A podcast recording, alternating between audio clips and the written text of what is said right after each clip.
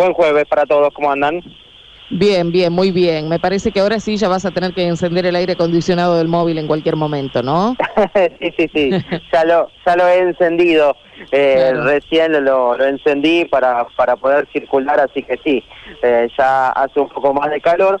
Pero yo me encuentro en una zona donde la verdad, hasta quizás ustedes me tendrían envidia a mí. Ah, no me digas. Bueno, a ver.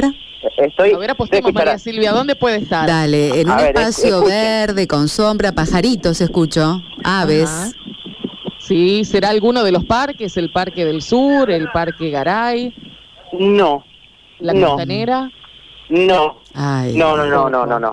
Eh, este móvil lo, voy a, lo, vamos a escuchar después, pero ya les anticipo dónde me encuentro. Estoy exactamente debajo del puente del río Coratinés.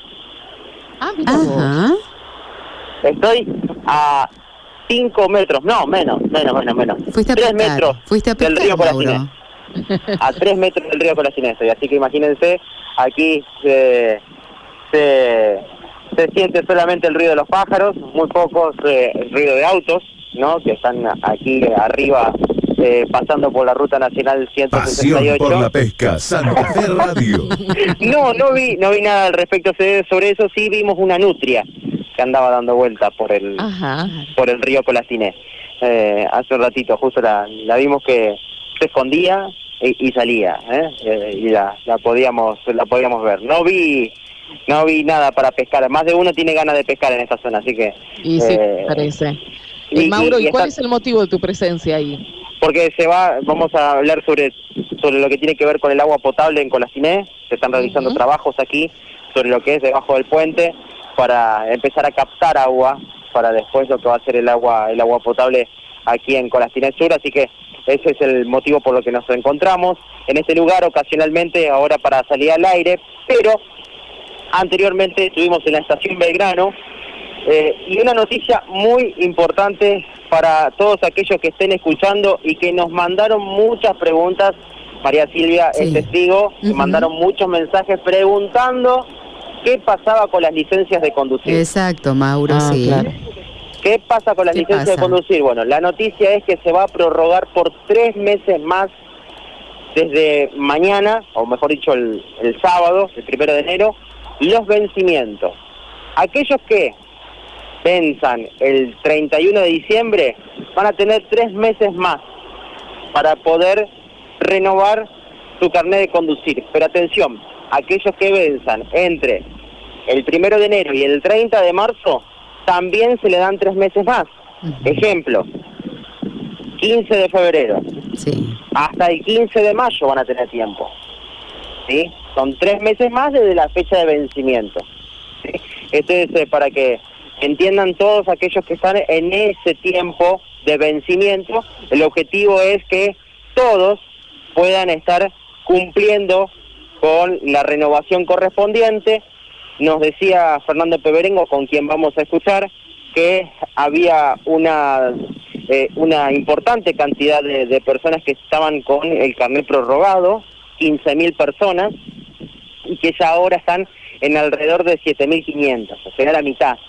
Se espera que en estos meses puedan estar terminando, culminando con esta deuda para que ya queden al día y todos tengan el carnet en condiciones. Hoy por la mañana se va a firmar esta prórroga con la Agencia Provincial de Seguridad Vial.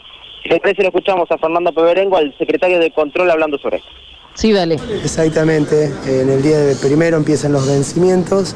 Eh, ahora en el transcurso de la mañana vamos a firmar una resolución en concordancia con la que termina de sacar la Agencia Provincial de Seguridad Vial, con aquella licencia que empieza desde el 2021, los vencimientos de enero al 31 de marzo del, 2021, que tenían eh, una prórroga por 12 meses, pasa a tener una prórroga por 15 meses, o sea, se les tiene tres meses más.